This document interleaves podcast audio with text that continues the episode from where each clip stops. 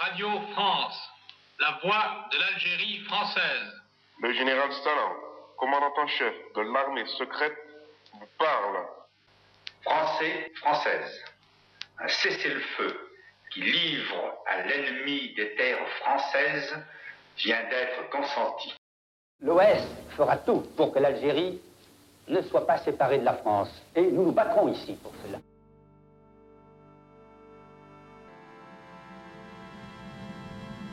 L'image, c'est qu'il recevait les rafales et qu'il était debout. C'est cette image qui est terrible. Le 15 mars 1962, vers 17h à Alger, Mohamed Flissi descend la côte de Birmandres où il réside, en compagnie de son voisin. Des tireurs du commando Delta de l'OAS sortent brusquement d'une Ariane et tirent sur la foule aux abords des commerces. Mohamed Flissi est assassiné de plusieurs balles, tiré à l'abdomen. On a entendu une rafale violente. Après, on entend la porte, des coups à la porte. Et ma grand-mère va, on lui dit voilà, Cher, le vieux, mon grand-père, a été touché. Ils lui ont dit qu'il était vivant, mais touché par les balles. Quand elle est arrivée, c'était au moment où l'ambulance venait pour prendre les blessés. Elle, elle a dit non, non, non, pas d'ambulance, on va le prendre à la maison. Tous les soirs, ils allaient vers l'hôpital, ces mêmes brigades, sachant que les blessés étaient acheminés vers l'hôpital. C'étaient des jeunes cagoulés, ils allaient terminer leur travail, c'est-à-dire tous les gens restaient vivants, ils les achevaient. Il est mort dans ses bras. Elle a demandé à des jeunes de l'aider. Je sais ces moments-là. Tout le monde fuit après un attentat. Il n'y avait pas une voiture. Il est mort euh, durant la montée des escaliers. Et il n'est pas arrivé à la maison. Quand ils l'ont monté, il était, il était tout à fait, il était décédé, il était mort. Les attentats se multiplient durant les mois qui précèdent l'indépendance. Le matin, six inspecteurs des centres sociaux sont abattus dans la cour d'une école par l'OAS. Ici, à Elbiar, tout en haut d'Alger, dix hommes étaient réunis le 15 mars 62. Ces hommes étaient les enseignants, ils parlaient de cours du soir à ouvrir, d'analphabètes à éduquer, mais c'était le temps où Alger vivait sa pire époque de folie. Un commando d'hommes armés, une rafale de mitraillettes, six hommes tombent. Parmi ces six morts, un écrivain qui faisait honneur à la fois aux lettres françaises et à son pays, l'Algérie, C'était pire que d'habitude. On était à trois jours du cessez-le-feu. L'indépendance de l'Algérie était irrémédiable. Les derniers temps, c'était tous les jours, toutes les trois minutes, on entendait. Des fois, c'était lointain et des fois, c'était tout près. C'était des journées. Un jour, ils tuaient tous les facteurs, un autre jour, les femmes de ménage. Ce jour-là, c'était sans distinction. Ils allaient dans le quartier, ils le faisaient aussi. Là où il y avait regroupement de population musulmane, hein. Tout casser, tout détruire, ne laisser du pays qu'une terre brûlée. Ma mère, elle lui a dit Attention, aujourd'hui c'est grave. Ils étaient enragés. C'est pour ça qu'ils ont fait tout ça.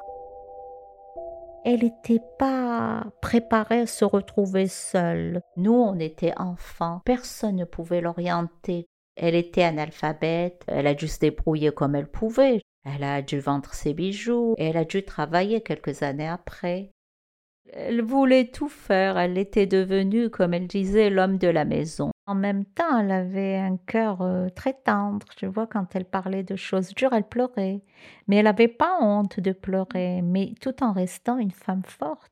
Elle n'avait pas de complexe par rapport à ça. Elle assumait de pleurer son mari. Elle n'avait pas honte. Des fois, ça choquait un peu parce que les, les femmes euh, algériennes ne pleuraient pas leur mari, ne montraient pas leurs larmes. Il y avait la pudeur. Il y avait aussi l'attachement. C'était un vide, je dirais, affectif. Être femme forte, c'est un mythe. Quand tu n'es pas très instruite, et pas très bien protégée, tu es à la merci des prédateurs les femmes de cette génération très peu étaient instruites. Comme mes tantes, elles avaient eu la chance d'avoir euh, été à l'école primaire. Tu vois, c'est déjà pas mal. Ça leur permettait d'être alphabétisées, de pouvoir lire et écrire. mais la plupart n'étaient même pas alphabétisés. Je me souviens qu'il y avait des masses de femmes à l'indépendance qui allaient dans les écoles coraniques. Elles essayaient de s'alphabétiser tant bien que mal. Souvent, les femmes se retrouvaient seules. C'était une hécatombe. Il y avait beaucoup de veuves, tu imagines. Longtemps après sa mort, sa femme répétait souvent cette phrase Il est mort pour rien. J'y repense parfois. Que signifie mort pour rien? Et si d'autres ne sont pas morts pour rien, alors pourquoi sont-ils morts? Ceux qui meurent durant la guerre sont les martyrs, ceux qui sacrifient leur vie pour l'indépendance, pour la patrie. Deux ou trois mois après, c'était l'indépendance de l'Algérie. Il fallait construire un État. Et là, ce qu'on a prévu dans un premier temps, c'était de rendre hommage aux martyrs, c'est-à-dire ceux qui avaient mené le combat. Donc toutes ces victimes civiles, anonymes, il y en avait beaucoup, étaient ignorées. Je pense qu'il y avait trop à faire aussi. Hein. À l'indépendance, tout le monde était heureux, mais c'était la débâcle totale. Les gens qui tenaient les administrations, qui tenaient les rouages de la vie publique sont partis. Donc il fallait tout reconstruire. Personne n'était occupé à s'occuper de tes problèmes. Ah, il est mort, mais il y a eu un million et demi de morts. Mohamed Flissi est mort quatre jours avant le cessez-le-feu. Sa mort n'a jamais été reconnue. Alors, peut-être qu'il est mort pour rien elle voulait une reconnaissance parce que à cette époque c'était très important. Elle est symbolique. Voilà, il est mort pourquoi? Parce que le pays était en guerre. Ça, ça réduit, euh, si tu veux, le euh, c'est-à-dire le sentiment d'injustice. C'est violent un assassinat. Tu vis la mort d'un proche assassiné, c'est très violent. Ça donne un sens à sa mort. Elle disait c'est comme si sa dignité était partie, sa dignité de femme. Il ne reste que la moitié de moi-même.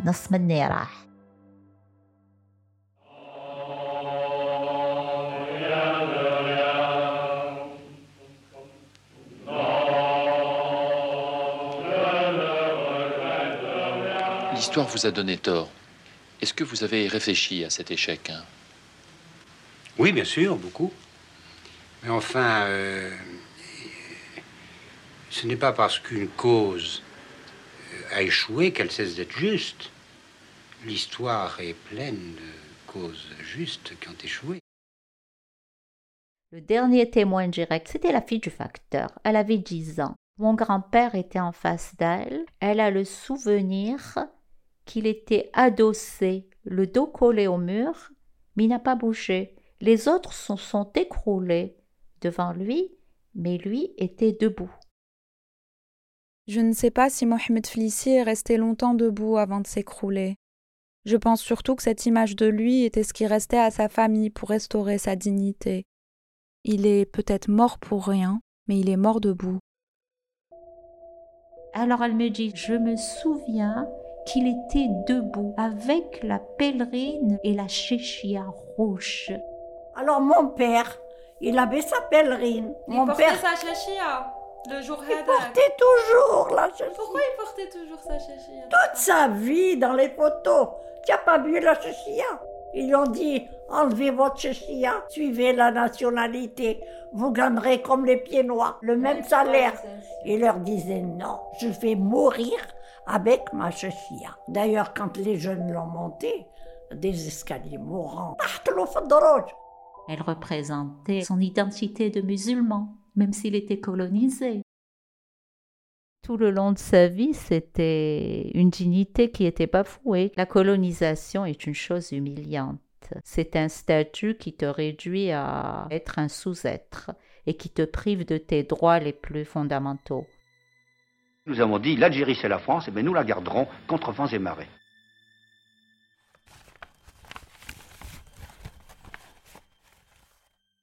Flissi, Mohamed demeurant à lotissement Beau Séjour à Birmandres, a été victime d'un attentat terroriste par arme à feu le 15 mars 1962, rue Commandant Cafarel à Birmandres, et décédé des suites de ses blessures. Birmandres le 14 février 1963. En fait, il n'a pas mené de combat, si on peut dire. Il était favorable au FLN, il payait ses cotisations. Il était bien trop âgé de toute manière pour monter au maquis. Il avait 63 ans. Il a vécu la, la guerre jusqu'à sa mort. Il n'a pas connu l'indépendance. Il aurait été très heureux que l'Algérie soit indépendante. Mais ce que je retiens de lui, c'est la dignité. Il était dans un monde colonisé, il n'a pas été tenté. Cette reconnaissance n'a plus beaucoup d'importance. Elle aurait été importante. Ma grand-mère est décédée en 1998. Ça aurait été important pour moi de le faire pour elle. C'est pas l'argent, c'est comme ça. Tu vois avoir un papier de reconnaissance qu'il est mort pour la patrie, qu'il n'est pas mort pour rien. C'est important, c'est de raconter les histoires de ces gens quand on peut. Quand on peut, parce qu'il y en a eu beaucoup. En quelque sorte, ça transfigure leur mort. Leur mort paraît moins atroce, si l'on peut dire. C'est une manière de les saluer, de les remercier. Vous n'avez pas vécu pour rien. Vous n'êtes pas mort pour rien.